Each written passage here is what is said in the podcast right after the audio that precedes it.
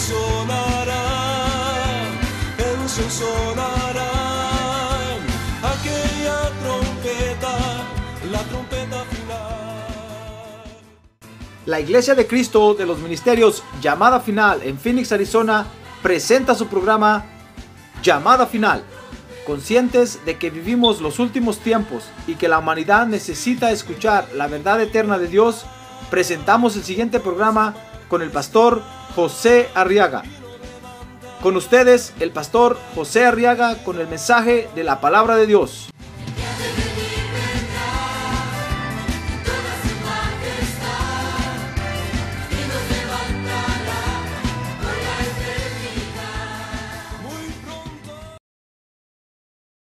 Primera de Pedro, capítulo 1, versos 1 y 2. Dice la Biblia, Pedro, apóstol de Jesucristo, a los expatriados de la dispersión en el Ponto, Galacia, Capadocia, Asia y Bitinia, elegidos según el previo conocimiento de Dios Padre, dice el verso 2, por la obra santificadora del Espíritu, para obedecer a quién? A Jesucristo. Y oiga, y dice, y ser rociados con su sangre. Que la gracia y la paz os sean multiplicadas. Muy bien. Quiero que estudie conmigo ahora otro beneficio que nos trajo la salvación en Jesucristo. ¿Se recuerda que estamos estudiando eso, verdad? Dice Primera de Pedro 1:2 que es el beneficio de la sangre de Cristo. A ver, diga, la sangre de Cristo. Mire el beneficio que nos trajo. La salvación en Jesucristo, hermano. Yo creo que ningún Dios en la tierra ofrece tantos beneficios como los ofrece nuestro Dios. Yo le aseguro que si estudiáramos las doctrinas de tantos dioses que hay en la tierra, ningún Dios, comenzando con que nuestro Dios, dice Hebreos 11, fíjese, es galardonador de los que le buscan. Mire qué gran Dios tenemos, hermano. ¿Tenemos un gran Dios o no? A ver, démosle un aplauso al Señor Jesucristo esta noche. Gloria a Dios. Pues otro de los beneficios o otro fruto que produce en nosotros la salvación en Jesucristo es el beneficio de la sangre de Cristo. Con este beneficio, fíjese hermano, de la sangre de Cristo, nosotros vamos a ser regenerados totalmente. Así como dice el apóstol Pedro ahí, que cuando nosotros aceptamos a Jesús como Salvador, fíjese que entonces Dios nos trajo, dice Pedro ahí, para ser rociados con la sangre de Cristo. Amén. Porque son esos rociamientos de la sangre de Cristo los que nos van a, a, a, hacer que alcancemos la estatura del varón perfecto. Son esos rociamientos de la sangre de Cristo los que nos van a regenerar completamente. Por eso usted tiene que venir a la iglesia para ser rociado con la sangre de Cristo. Ahora que tiene un lado, venga a la iglesia, hermano. No se haragán. Aquí tengo la sangre yo en un frasquito y se la voy a vender mil dólares. No, no. Le voy a enseñar hoy cómo es que somos rociados con la sangre de Cristo. Amén. Quiere aprender, ¿verdad? Muy bien, fíjese que Dios, para, para poder comprender esto, quiero que vea conmigo que Dios, fíjese, desde un principio estableció el perdón de los pecados a través del derramamiento de la sangre. Algunos dirán, bueno, pero ¿por qué con sangre? ¿Por qué no con agua? ¿Por qué no con pelo? Para los que tienen pelo. ¿Por qué no con otra cosa? Porque nosotros somos creación de sangre, hermano. Nosotros somos una creación. Lo que nos distingue en todo el universo de todas las otras creaciones de Dios es que nosotros somos creación de sangre. Por eso si usted se corta un poquito aquí el dedo, va a ver que le brinca un chorro de sangre, hermano. Porque somos creación de sangre. Ahora, si usted no tiene sangre, no es humano. Pero somos creación de sangre y, y, ya ve que la Biblia dice que la vida está en la sangre.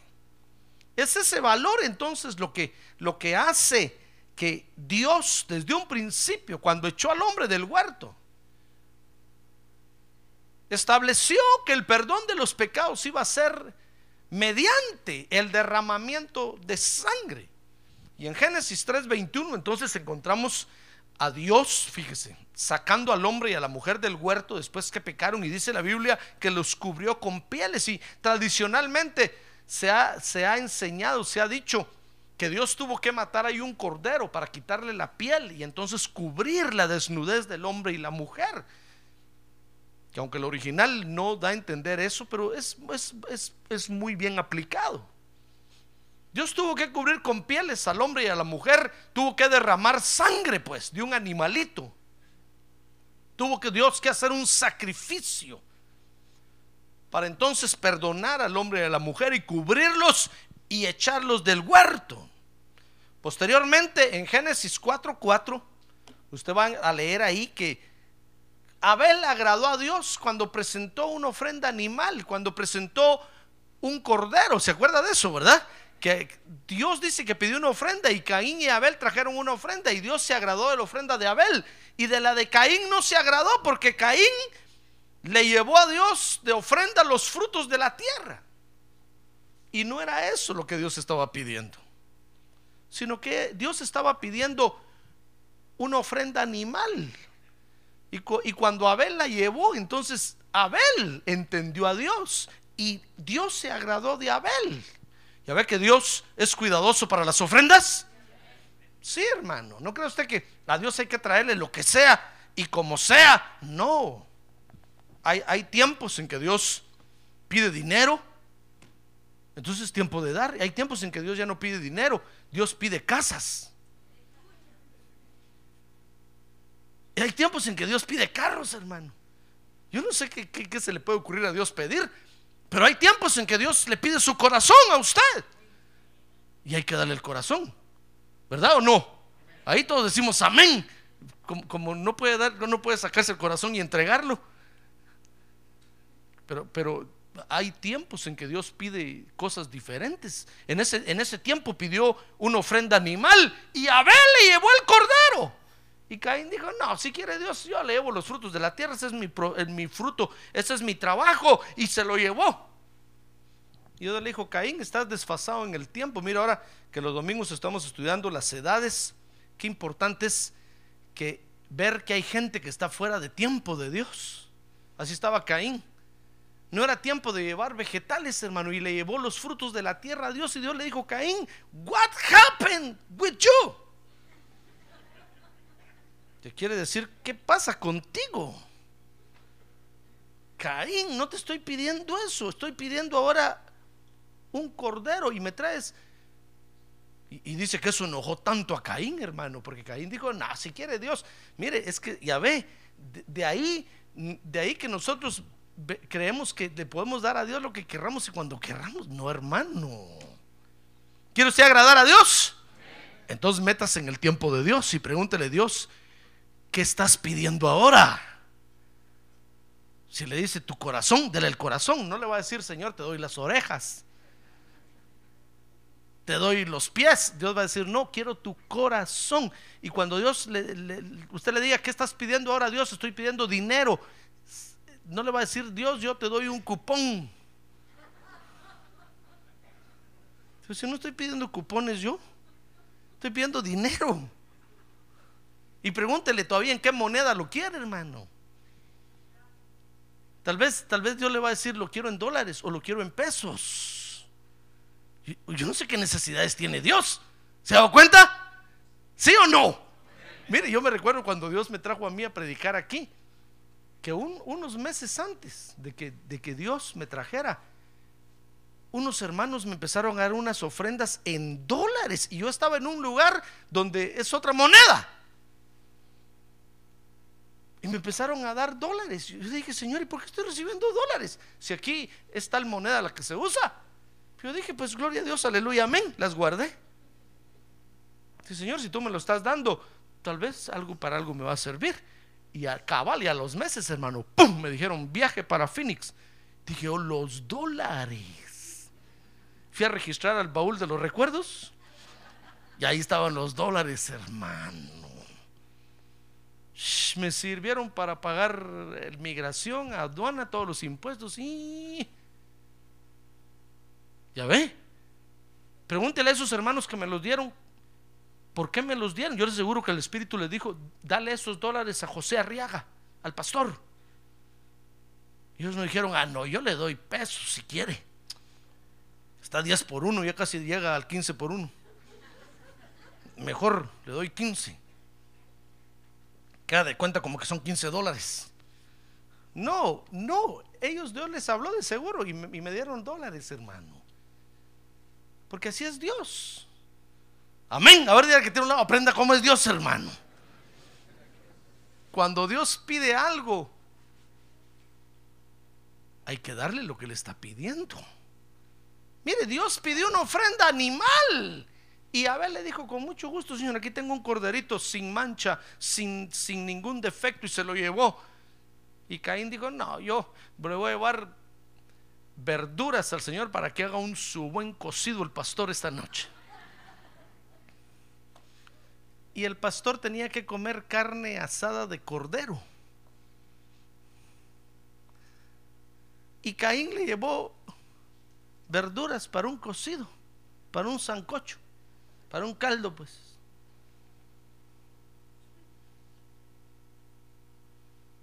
¿Ya ve cómo es Dios? A ver, dígale otra vez que tiene un lado, aprenda cómo es Dios, por favor. No, no venga a hacer un papelote aquí a la iglesia, dígale. Aprenda cómo es Dios. Pues entonces Dios pidió, porque Dios estaba pensando en ese momento en el derramamiento de sangre de un animalito para el perdón de los pecados. ¿Cómo iba Dios a sacarle sangre a una zanahoria, hermano? ¿Verdad que es absurdo lo que hizo Caín? ¿Verdad que es ridículo? Dios le haber dicho, Caín, ¿qué estás pensando? Quiero que se derrame sangre. Y me traes el fruto de la tierra. ¿Acaso le puedo sacar sangre a una cebolla? Caín dijo, oh no, es que yo no sabía, Señor. Entonces, imagínense, y Caín se enojó, hermano. Ya ve, desde un principio Dios estableció el perdón de los pecados a través del derramamiento de la sangre. Dice Éxodo capítulo 12 que cuando Israel estaba en Egipto y los iban a sacar, entonces Dios cubrió a Israel con la sangre del cordero. Y entonces dice ahí Éxodo que, que Dios, hermano, les dijo, miren, esta noche va a venir el, va a venir eh, el, el- el- el- el ángel que va a matar a todos los primogénitos de, Egipto. Y para que ustedes no sufran daño, les dijo Dios, por favor, maten un cordero esta noche, lo degollan o lo degüellan bien, que derrame la sangre y toman la sangre y la untan en los dinteles de la puerta. Porque cuando venga el ángel destructor y vea la sangre aplicada en la puerta, no va a entrar a esa casa. Pero donde no vea la sangre, les dijo Dios, va a entrar y va a destruir al primogénito que esté en esa casa. Y entonces les dijo, miren al cordero, después lo arreglan, lo preparan, le dio todas las instrucciones a Moisés, hermano. Y lo cocinan y se lo comen. Y entonces les dijo, esta va a ser una fiesta anual para ustedes. Se va a llamar la Pascua. Haría conmigo Pascua, que quiere decir pasado en alto. En inglés es Passover, que es pasado en alto, pasado en alto. Esa es la fiesta de la Pascua. Porque ese día pasó el ángel destructor y donde vio la sangre aplicada en las puertas, pasó por alto esas casas y no hizo ningún daño. Pero dice que en todas las casas de los egipcianos murieron todos los primogénitos esa noche. Porque Dios utilizó la sangre para cubrir a Israel. Y entonces dice Éxodo 12, 21. Vea conmigo ese verso. Este sí. Éxodo capítulo 12, verso 21.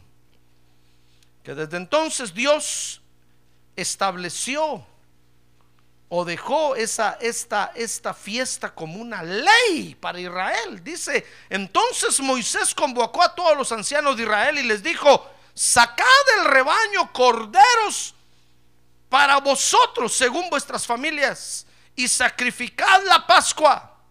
Y tomaréis un manojo de hisopo y lo mojaréis en la sangre que está en la vasija y mancharéis con la sangre que está en la vasija el dintel y los postes de la puerta. Y ninguno de vosotros saldrá de la puerta de su casa hasta la mañana.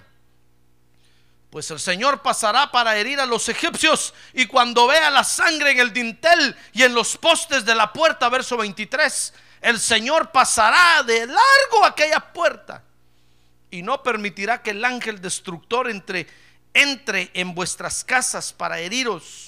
Y guardaréis esta ceremonia, ahí está, mire verso 24, como ordenanza para vosotros y para vuestros hijos para siempre.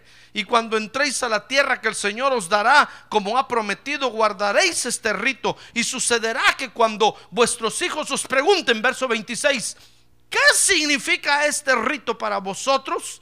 Vosotros diréis, es un sacrificio de la Pascua del Señor, el cual pasó de largo las casas de los hijos de Israel en Egipto, cuando hirió a los egipcios y libró nuestras casas. ¿Y sabe qué hizo el pueblo? ¿Qué lee usted que hizo el pueblo ahí? Ah, no, pero recio, hermano. Usted me baja el ánimo a mí. Mire cómo le leo la Biblia yo a usted. ¿Qué hizo el pueblo? Así como que hubiera comido hoy, aunque tal vez no comió. ¿Qué hizo el pueblo? Se postró y adoró. Mire, Dios, mire hermano, tuvo que establecer como ley el derramamiento de la sangre para el perdón de los pecados. Dios la hizo una ley para Israel. Y les dijo, miren, cuando sus hijos les pregunten, ¿qué onda, pa? WhatsApp. ¿Por qué tanto vas a la iglesia, pa? Ma. Entonces vas a decir, es que la sangre de Cristo me limpió de mis pecados. Y por la sangre ya no voy al infierno. Porque la sangre de Cristo me hizo libre. ¿Ya ve que le tiene que contar a sus hijos? Cuando empiecen a decirle, no, ya no voy a la iglesia, no, yo no sé, es que la iglesia es solo para viejitos, así como el pastor José Arriaga. Pero usted está bueno, la iglesia es para todos los que han sido beneficiados con la sangre de Cristo. Mire, hermano. Pero el, el derramamiento de la sangre del cordero, ¿qué le parece que tiene vigencia hoy en día también? Usted no podrá decir, el pastor, pero eso fue en la ley de Moisés. Eso eh, a Moisés le dijeron que lo hiciera. Eh, nosotros hoy no tenemos que clamar a la sangre, ni tenemos que pedir sangre, ni tenemos que andar buscando la sangre de ningún cordero. Pues fíjese que no comenzó con Moisés, por eso se le leí que desde el Génesis comenzó Dios con ese rito. Hoy en día la sangre sigue vigente. Dice Colosenses capítulo 2, verso 16 y 17. Vea conmigo este verso para que se le pare el pelo. Dice, por tanto que nadie se constituye en vuestro juez con respecto a comida o bebida o en cuanto a día de fiesta o luna nueva o día de reposo. Cosas que solo son qué. ¿Qué lee usted ahí? ¿Son qué? ¿Lee o no lee? Colosenses 2.16. ¿Trajo su Biblia o no la trajo? A ver, entonces, ¿qué lee ahí? Cosas que solo son qué? 2.17 de Colosenses. Y esta hermana en la pantalla se anda más perdida. Ah, bueno, ya puso otra cosa. Es que usted ya se, ya se acostumbró a este asunto aquí, ¿verdad? ¿Son qué? ¿Qué lee usted ahí? Son sombra. A ver, diga, son sombra de lo que ha de venir, dice el verso 17, pero el cuerpo pertenece a Cristo. Mire, ¿Sabe qué está diciendo el apóstol Pablo ahí? Que fíjese que Dios hizo todo eso desde el principio. Porque está- lo estaba enseñando como figura de lo que Cristo iba a venir a hacer a la tierra, hermano. Desde que vistió a Adán y a Eva con pieles allá en el Génesis y lo sacó del huerto, desde entonces Dios estaba mostrando que un día Cristo iba a venir a la tierra a derramar su sangre para el perdón de los pecados. Todo era una sombra, todo era, era una figura. Porque la, porque la sangre sigue vigente hoy en día. No solo fue para Israel, no solo fue para Adán y Eva. Dice Gálatas capítulo 4, verso 4, que entonces llegó el tiempo, llegó el tiempo cuando, cuando se tenía que cumplir eso. Dice Gálatas 4, 4, pero cuando vino la plenitud del tiempo, Dios envió a su Hijo, nacido de mujer y nacido bajo la ley, a fin de que redimiera a los que están bajo la ley, para que recibiéramos la adopción de hijos. Mire, cuando llegó el, cuando llegó el día y el tiempo de Dios, Jesús nació en la tierra con un cuerpo animal como el suyo y el mío, como un cuerpo humano, con sangre y carne. Porque Él venía a presentar el sacrificio perfecto que el Padre, que la ley del Padre exigía para la redención. Dice Juan 1, 29 que cuando llegó el tiempo Jesús fue presentado como el Cordero de Dios. A ver, diga, el Cordero de Dios.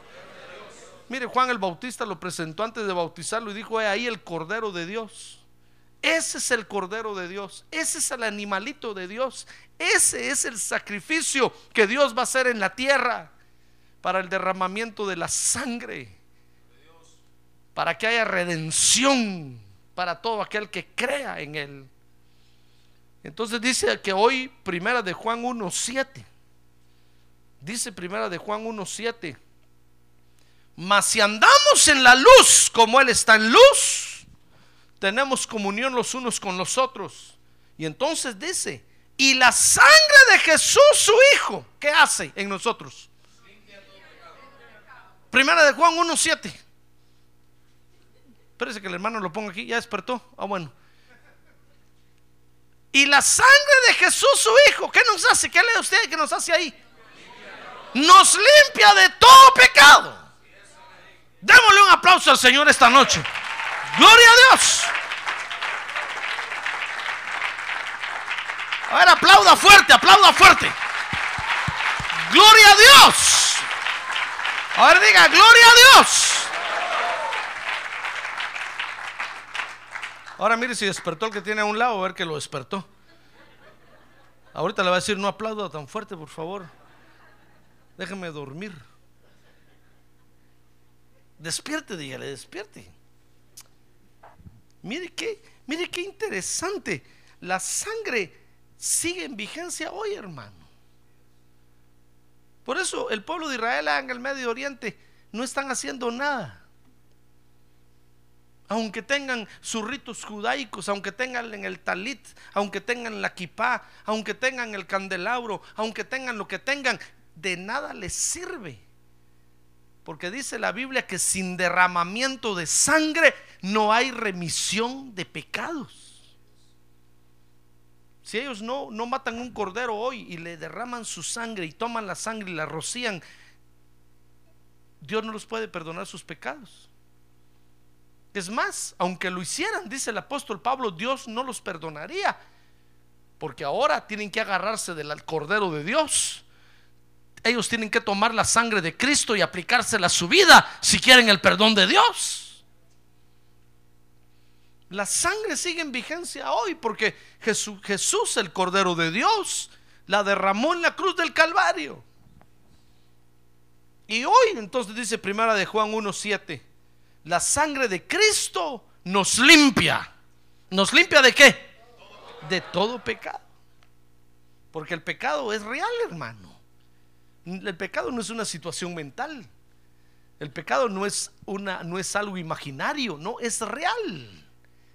El pecado no nos deja acercarnos a Dios, pero cuando la sangre de Cristo nos, se nos es rociada, la sangre de Cristo nos limpia. A ver, diga, la sangre de Cristo me limpia de todo pecado. Amén. Entonces, la salvación en Jesucristo, mire, nos trajo el beneficio de la sangre de Cristo. Mire qué bonito, hermano. Pues no usted, qué bonito lo que nos trajo la sangre de Cristo, aclaro. No decir, pastor, yo ya sabía que yo era bonito. No, no, la sangre de Cristo. Mire qué, mire qué beneficio nos trajo la salvación en Cristo, hermano. El beneficio de disfrutar, de disfrutar hoy de la sangre de Cristo. La sangre de Cristo, dice Efesios 1.7. Vea conmigo lo que hace la sangre de Cristo en nosotros, hermano. Dice Efesios capítulo 1, verso 7. Abra su Biblia, estudiemos la Biblia, hermano. Para que vea usted que es la palabra de Dios lo que dice eso. Dice Efesios 1.7, en Él tenemos redención mediante su sangre, el perdón de nuestros pecados, según las riquezas de su gracia. Mire, la sangre de Cristo en primer lugar hace que Dios perdone nuestros pecados. Es por la sangre de Cristo que Dios perdona nuestros pecados, hermano. No es porque usted haga un sacrificio, no es porque usted eh, venga mucho a la iglesia, no es porque usted ofrende o diezme, no es porque, no, no, no, no, sino que es por la sangre de Cristo. Mire lo que hizo que el ángel destructor pasara por alto las casas de los israelitas en Egipto esa noche fue la sangre del cordero aplicada en las puertas. No fue, no fue que, que fueran buenos judíos, no fue que, no fue que eh, cumplieran, eh, no, no, no, sencillamente la aplicación de la sangre de Cristo. Por eso dice Pedro, miren, si ustedes han sido salvos en Jesucristo, hoy tienen el beneficio de ser rociados con la sangre de Cristo. Porque solo el rociamiento de la sangre de Cristo nos acerca al Padre. No solamente perdona nuestros pecados, Dios, sino que dice Efesios 2.13. Vea conmigo Efesios 2.13. Pero ahora en Cristo Jesús, vosotros que en otro tiempo estabais lejos, habéis sido acercados. ¿Por qué? Por la sangre de Cristo. Ahora diga, por la sangre de Cristo. Por eso, mire hermano, el diablo no soporta que usted clame a la sangre de Cristo. El diablo, usted podrá decirle en el nombre de Jesús, el diablo se ríe, hermano. Si usted le dice en el nombre de Dios, en el nombre de Jesús, María José, peor. Pero si usted le dice la sangre de Cristo, los demonios no aguantan, hermano. Porque no hay beneficio más grande para nosotros que ser rociados ahora con la sangre de Cristo. La sangre de, por la sangre de Cristo Dios perdona nuestros pecados. Por la sangre de Cristo ahora Dios nos puede acercar a Él, hermano. Porque nos ve a través de la sangre de Cristo. Antes de mirarlo a usted, ve la sangre de Cristo sobre usted. Entonces el Padre lo agarra, lo abraza a usted y lo besa. Porque lo ve a través de la sangre de Cristo lo puede acercar a, lo puede acercar a Él. Ah, gloria a Dios. Gloria a Dios. La sangre de Cristo nos permite ahora que nos acerquemos a Dios el Padre, hermano. Mire qué beneficio más grande. Pero además dice Romanos 5:9 que la sangre de Cristo nos libra de la ira venidera. Dice Romanos, libro de Romanos capítulo 5, verso 9, entonces mucho más, habiendo sido ahora justificados por su sangre, seremos salvos de la ira de Dios por medio de él. Mire, la sangre de Cristo es la que nos va a librar de la ira venidera, del, de la ira que Dios va a derramar sobre el mundo dentro de poco, cuando el Señor Jesucristo regrese otra vez a la tierra. Dios va a derramar toda su ira sobre la tierra pues ¿qué le parece que la sangre de Cristo nos va a librar? Ahora diga conmigo, la sangre de Cristo Mire, la sangre de Cristo nos va a librar de la ira venidera, hermano. ¿Ya qué beneficio tan grande? Así como libró a los israelitas en Egipto, la sangre de Cristo nos va a librar de la ira venidera. ¿Sabe? Fíjese que Dios le dijo a Moisés, mira, pon la sangre en, los, en el dintel y en los parales de la puerta, porque la sangre les va a ser por señal, les va a servir por señal. Cuando el ángel destructor pase por ahí y vea la sangre, va a pasar por alto esa casa. Ahora cuando somos rociados con la sangre de Cristo, esa es la señal que nos va a librar de la ira venidera, hermano. Amén. Tal vez te va a decir esta noche, pastor, ¿dónde está la sangre? Le compro un frasquito, véndamelo, aunque sea 100 dólares.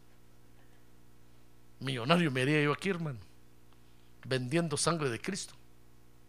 Pero no se puede vender, ni se puede comprar. Es un beneficio que tienen los que han sido salvos en Jesucristo. Amén. Gloria a Dios. Entonces dice primera de Pedro 1:2. Fíjese que la sangre de Cristo no solo alcanzamos el perdón de nuestros pecados. No solo nos acerca al Padre Celestial, no solo nos libra de la ira venidera, sino que dice primera de Pedro 1.2, que por la sangre de Cristo vamos entonces a llegar a ver a Jesucristo ahora que regrese la segunda vez a la tierra, hermano. Dice primera de Pedro 1.2, el verso que leíamos al principio según el previo conocimiento de Dios el Padre por la obra santificadora del Espíritu, para obedecer a Jesucristo y ser rociados con su sangre. Porque esos rociamientos de la sangre de Cristo hoy en día, fíjese hermano, son los que nos van a, a permitir que demos la estatura del varón perfecto. Si nosotros no somos rociados con la sangre de Cristo, no nos vamos a desarrollar, hermano. Tenemos que ser rociados con la sangre de Cristo. Por eso es que Dios nos trajo a la iglesia. Porque aquí en la iglesia, entonces Dios nos va a rociar con la sangre de Cristo. Cada vez que nos acercamos a Él, nos va a rociar con la sangre de Cristo. Nos va a rociar con la sangre de Cristo.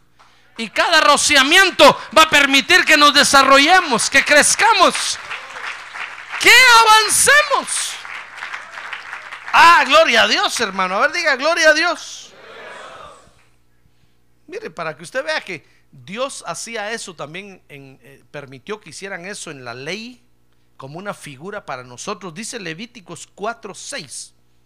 Vea conmigo el libro de Levíticos. Abra su Biblia, hermano. Mejor no se tenga la de aquí en la pantalla. Abra su Biblia. Dice el libro de Levíticos capítulo 4, verso 6. Y el sacerdote, oiga lo que la ley le decía al sacerdote en este ritual. Y el sacerdote mojará su dedo en la sangre del cordero que sacrificaban. Y rociará de la sangre siete veces. ¿Cuántas veces iba a rociar con la sangre? Siete veces.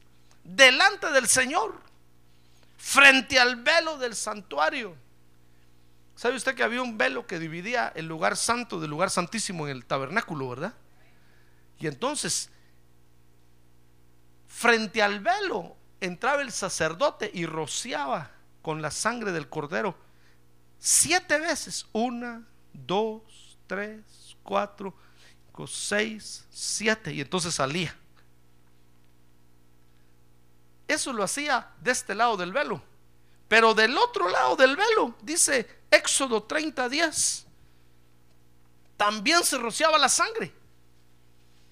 Mire qué cosa interesante, hermano.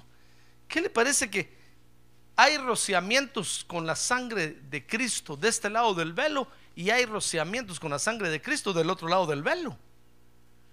Porque al final todos vamos a dar la estatura del varón perfecto, hermano. Nadie va a entrar al cielo si no tiene la estatura de Cristo si no se parece a Cristo? A ver, pregúntale al que tiene al lado, ¿se parece usted a Cristo o no?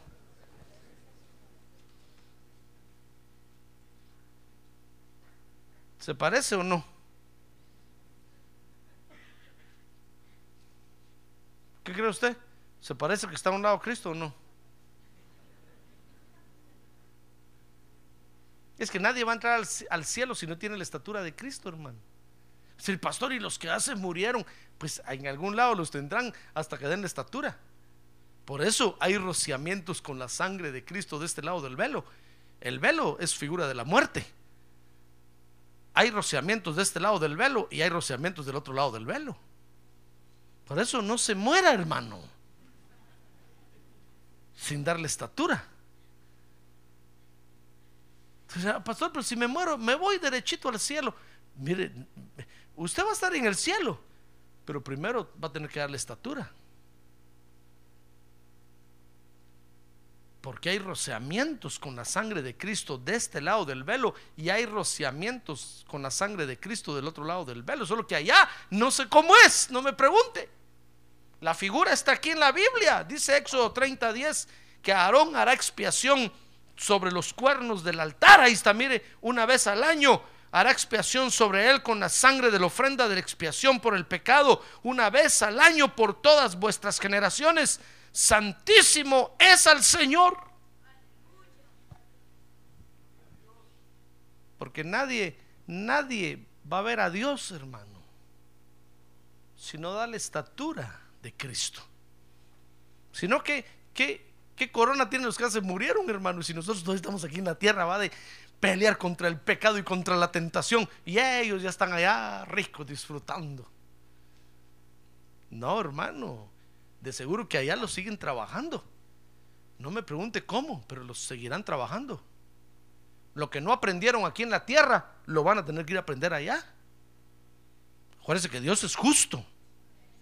Si no, ¿por qué estamos todavía nosotros aquí en la tierra? Porque tenemos que ser rociados con la sangre de Cristo. A ver, diga yo. A ver, diga su nombre. Yo, José Arriaga, tengo que ser rociado con la sangre de Cristo.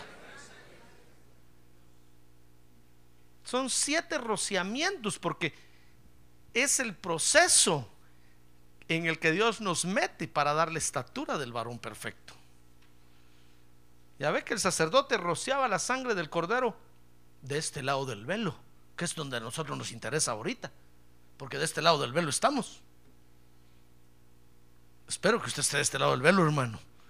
A ver, mira que tiene a un lado, lo mira vivo o muerto. Lo mira vivo, ¿verdad?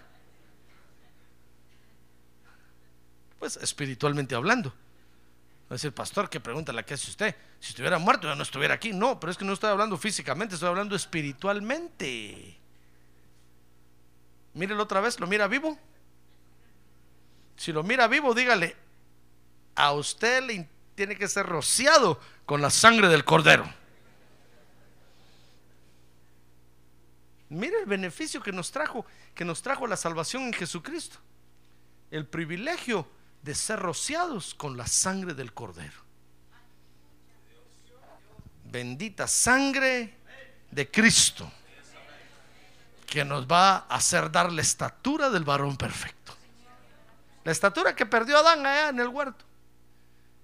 Nosotros la vamos a recuperar por medio de la sangre de Cristo. ¡Ah, gloria a Dios! ¡Gloria a Dios!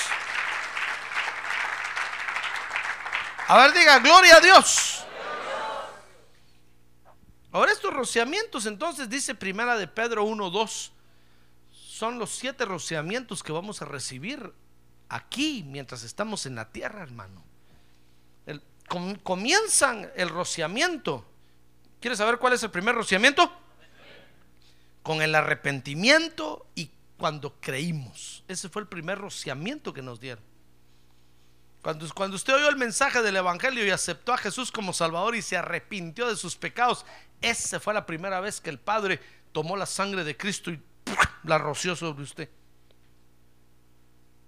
Usted se arrepintió y creyó en Jesús como su Salvador. Usted nació de nuevo. Y entonces venimos a Cristo, fíjese. ¿Y sabe qué, qué- qué dijo Cristo que, que teníamos que hacer inmediatamente después de creer? Bautizarnos en agua. Ese es el segundo rociamiento. Cuando, cuando dijimos hay bautismos en agua y usted dijo yo me quiero bautizar. ¿Por qué se quiere bautizar? Porque Jesucristo es mi Salvador. Venga para acá. Y brum, lo metimos en el agua. el Padre agarró en ese momento la sangre del cordero y ¡rum! la roció sobre usted. Segundo rociamiento. ¡Ah, gloria a Dios! Ya se va completando, ya se va completando. Ese día creció usted otra pulgada de estatura, hermano. Pero todavía estaba así chiquitito, mire. La- eh, con la primera creció media pulgada. Con el segundo creció a una pulgada. Ya, pero ya iba creciendo. Hay otros que no se quieren bautizar en agua. Imagínense, se quedan de media pulgada de estatura, hermano. Casi los machuca uno cuando uno camina. Ahí andan caminando como hormigas. Entonces, cuidado, hermano, por favor, no vaya, no vaya a pisar al hermano que está ahí. Tengan cuidado donde pone los pies. Levante los pies. Y cada rociamiento nos va permitiendo crecer, crecer, crecer. Y entonces vino el tercer rociamiento. El tercer rociamiento, el Señor Jesús lo dijo, es el bautismo con el Espíritu Santo. Por eso le dijo a los discípulos, miren, no se vayan a ningún lado. Primero váyanse al aposento alto, porque el Espíritu Santo va a venir sobre ustedes. Y cuando venga, entonces van a recibir poder. Y entonces van a pasar al otro rociamiento. Entonces recibimos el tercer rociamiento. Y ese día hablamos en lenguas, hermano. Porque ese día el Padre agarró la sangre de, de Cristo y ¡brum! la roció otra vez sobre, sobre usted. Y ¡brum! creció usted a un pie de estatura, hermano. ¡Ah, gloria a Dios! Ah, entonces ese día ya lo mirábamos un poco más, porque ya, ya medía un pie de estatura. El tres pies le decían de Apó. Dos pies con los que caminaba y uno de altura. Tres pies. Pero ya se miraba. Porque ya hablaba lenguas. Y todos lo mirábamos y decíamos, oh, ahora ya no lo podemos pisar, ya no lo podemos machucar, aplastar. Ya se ve. Ya creció otro poquito. Ya ve. Pero todavía estaba chaparro. Luego vino el cuarto rociamiento, que es la consagración. Habría conmigo consagración. Porque ese día le nació a usted un deseo de consagrarse para Dios terrible. Ese día vendió todos los CDs de música mundana que tenía, los tigres del norte, del sur y del centro, los tiró. Todo, a todos los tigres mató. y todo agarró todos sus CDs y usted dijo, no, ya hoy me quiero consagrar para Dios, tengo deseos de, de buscar a Dios, tengo deseos de ser solo para Dios. Ese día creció a, a tres pies de altura, hermano. Ya casi me alcanzaba. Ya se miraba más. Porque se le miraba consagrado en cualquier lado donde usted andaba, en su trabajo, en la casa, consagrado para Dios. Separado quiere decir separado para Dios, apartado para Dios. Usted le entró un deseo en su corazón de no contaminar su alma con nada. Ese día el Padre agarró la sangre de Cristo y se la roció otra vez así, mire. ¿Cuántos rociamientos van? Cuarto rociamiento recibió usted. Ya va creciendo más. Y entonces viene el quinto rociamiento, que es la santificación. Ahora conmigo, santificación. Ese día el Padre agarró la sangre de Cristo y ¡brum! se la roció. Porque al Padre le agradó su consagración, le agradó que usted se separara del mundo. Y el Padre dijo, "Uf, este, este es mi Hijo amado, en Él tomo complacencia hoy. Y ¡brum! lo roció con la sangre de Cristo. Y ¡brum! creció usted a cinco pies de altura. Ya los demonios ya lo miraban bien. Ahorita los demonios ya lo miran bien. Cuando lo miran llegar, se van los demonios. Dicen, no, es que solo la presencia de ese nos, nos, nos da miedo. Porque lo miran llegar con vestiduras blancas, hermano. Mire, hay creyentes que hay creyentes que le hacen los mandados a los demonios.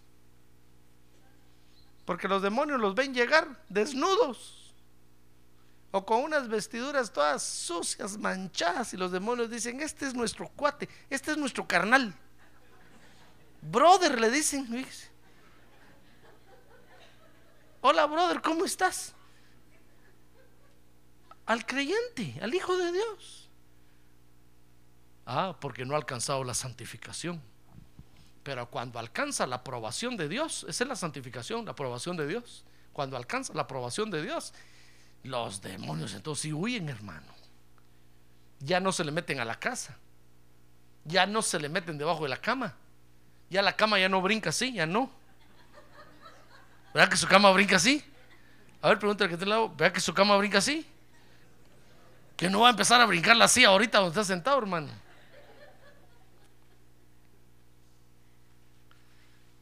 Mire, ese día el padre agarró la sangre de Cristo y ¡brum! se la roció otra vez. ¿Cuántos rociamientos lleva ya? Cinco rociamientos, hermano.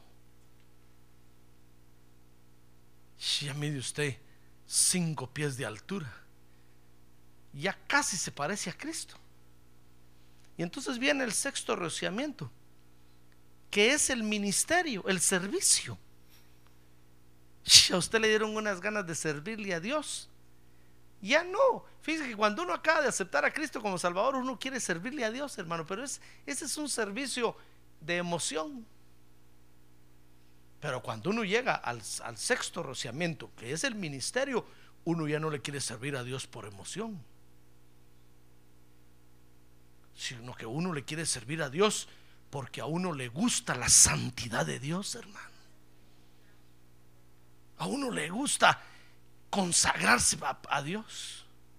Entonces cuando Dios mira eso, agarra la sangre de Cristo y ¡brum! lo rocía otra vez.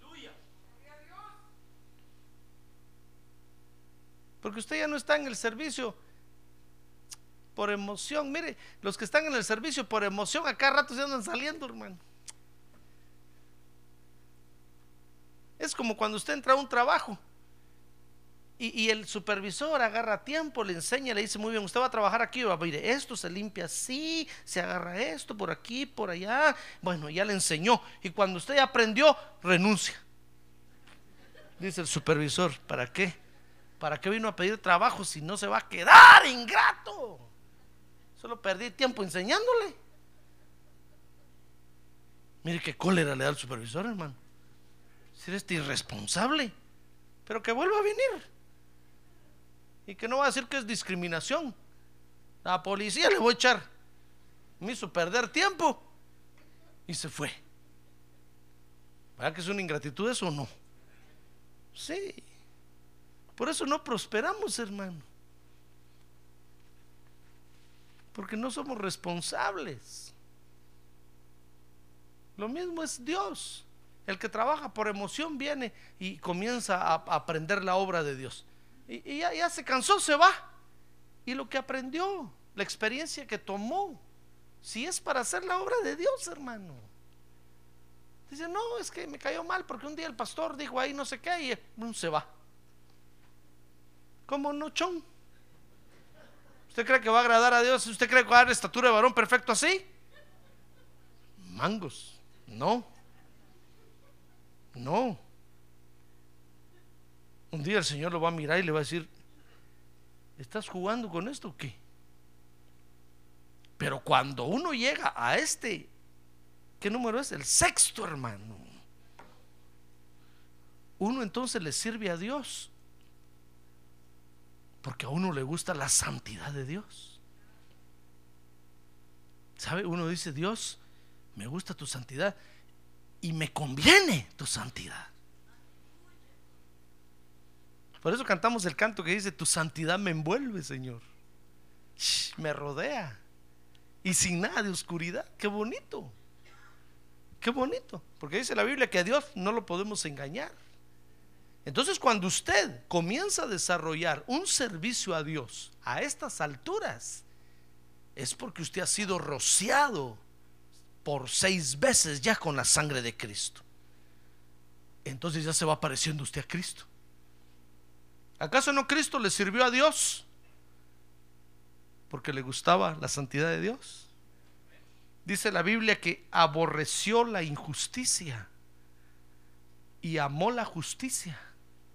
Y cuando el Padre entonces vio eso, dice que lo ungió con óleo de alegría más que a sus compañeros. Porque amó la justicia y aborreció la injusticia. aborreció el pecado, pues. Mire qué, qué altura tenemos que llegar a dar, hermano. Una altura que usted diga, bueno Señor, te voy a servir, te voy a servir porque me gusta estar contigo. ¿Sabe por qué Dios se llevó un día a Enoch? ¿Se acuerda de Enoch, verdad? Porque dice la Biblia que Enoch caminó con Dios, hermano.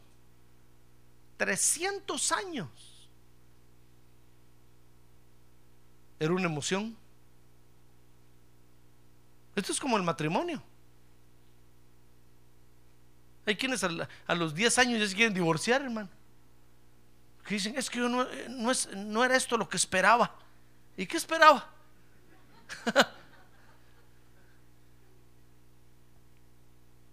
Pero hay quienes llegan a 25 años, 50 años, hermano. ¿Usted cree que eso es emoción? Eso no es emoción. Eso ya es querer estar en el matrimonio, porque le gusta estar en el matrimonio. Lo mismo es esto. Enoch caminó con Dios 300 años. Mire, hermano, Enoch nunca se cansó de ir a los cultos. A ver, ¿ya se cansó usted, hermano? ¿Y así quiere dar la estatura de Cristo? ¿Así quiere entrar al cielo? No lo van a dejar entrar, hermano. Cuando usted llegue a tocar allá, va a salir San Pedro a decir, ¿no es este tu lugar? ¿Y a dónde me voy? Vete para abajo, le van a decir, aquí no. Estás muy chaparro. Pero si yo acepté a Cristo como Salvador, le decir, no me importa. Pero ¿por qué no diste la estatura?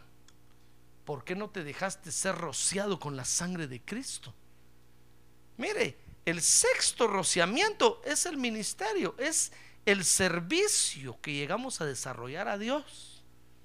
Porque nos gusta la santidad de Dios, hermano. Amén.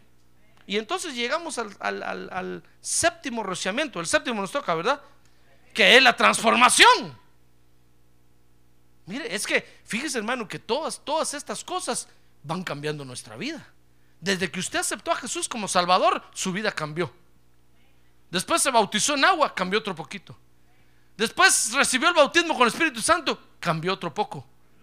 Después que decidió consagrarse a Dios, cambió su vida más. Después decidió santificarse, cambió más. Después servirle a Dios, su vida cambió más, hermano. ¡Ah, gloria a Dios! ¡Gloria a Dios!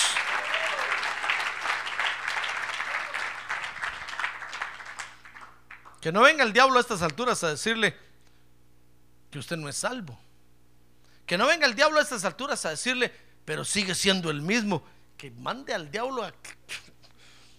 No le digo a dónde. Usted dígale, Satanás, ¿por qué, ¿por qué crees que estoy aquí? Porque mi vida ha cambiado. Y entonces al final vamos a sentir que de veras nos estamos pareciendo a Cristo, hermano. En carácter y en temperamento en el corazón. Si usted, mire, se ha desarrollado en los rociamientos de la sangre de Cristo, aunque el diablo venga a decirle, pecador, dígale usted, no, estoy, soy rociado con la sangre de Cristo y mi vida ha cambiado, ha cambiado. Mi vida ha cambiado. Por eso le decía yo la otra vez, si nosotros que venimos a la iglesia y buscamos a Dios tenemos problemas, hermano, ¿qué será los que no vienen a la iglesia? Por eso que no venga el diablo, que no, no deje que el diablo le diga, no, hipócrita, mira, mande al diablo a cocinar frijoles por allá. Satanás, dígale, Satanás, dale gracias a Dios que estoy buscando a Cristo. Porque si no lo estuviera buscando, sería peor. Ya te mataría, ya te hubiera matado pero estoy buscando a Cristo y eso ha cambiado mi vida bastante. Ha sido transformado de gloria en gloria. De gloria en gloria. Y el séptimo rociamiento entonces es la transformación. Mire, cuando el Señor venga, hermano, el Señor va a glorificar, va a transformar totalmente a los que hayan sido rociados con la sangre de Cristo. Va a venir el Señor y va a decir, a ver, ¿cuántos tienen los siete rociamientos? Vénganse para acá, ya solo, ya solo les falta el toque final y ¡rum! va a ser glorificado. Pero el que vaya por el tercero, hermano, lo van a mandar a la escuela otra vez. Le van a decir, no, vete a la iglesia otra vez, te faltan todavía cuatro rociamientos. El que vaya, imagínese el que vaya por el primero. Hermano, por eso no se vaya a quedar por falta de rociamiento. Porque hoy Dios sigue rociando con la sangre de Cristo, hermano. Todo el que se acerca a Él alcanza el beneficio de ser rociado con la sangre de Cristo. Mire, mire lo que dice Pedro. Primera de Pedro 1.2. Que fuimos elegidos según el previo conocimiento de Dios Padre por la obra santificadora del Espíritu para obedecer a Jesucristo y ser rociados con su sangre. Cuando el Señor Jesucristo venga, usted no va a poder decir, es que el pastor nunca me dio privilegio, por eso nunca serví o nunca desarrollé el, el ministerio. No va a poder decir, no, es que el pastor nunca oró por mí, por eso nunca recibí el bautismo con el Espíritu Santo. No poder decir, no, es que el pastor, como él no bautizaba en agua, yo nunca me quise bautizar. No, hermano, los rociamientos están vigentes hoy en día. Es su beneficio, es para su beneficio. Porque solamente de esa manera vamos a alcanzar la estatura del varón perfecto. Mire qué beneficio tan hermoso nos trajo la salvación. ¿Ya se dio cuenta? Quiere decirle gracias Señor por tu sangre preciosa que me limpia de todo mal. Amén. Cierre sus ojos. Cierre sus ojos ahora, hermano. Gloria a Dios. Solo los salvados en Jesucristo pueden ser rociados con la sangre de Cristo.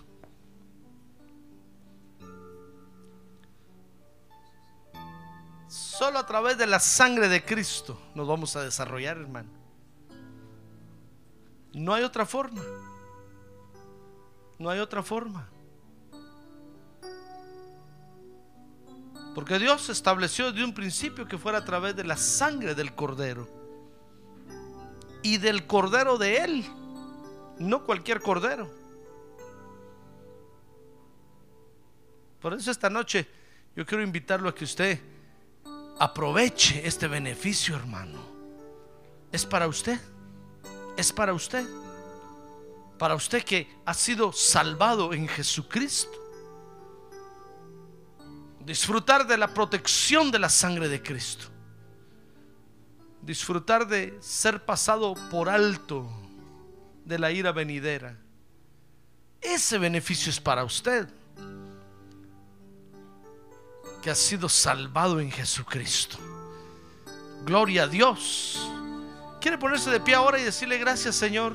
Gracias por tu sangre. Gracias por tu sangre que me limpia de todo mal. Gracias. Gracias Señor. Gracias Señor. Ahora digámosle gracias Señor.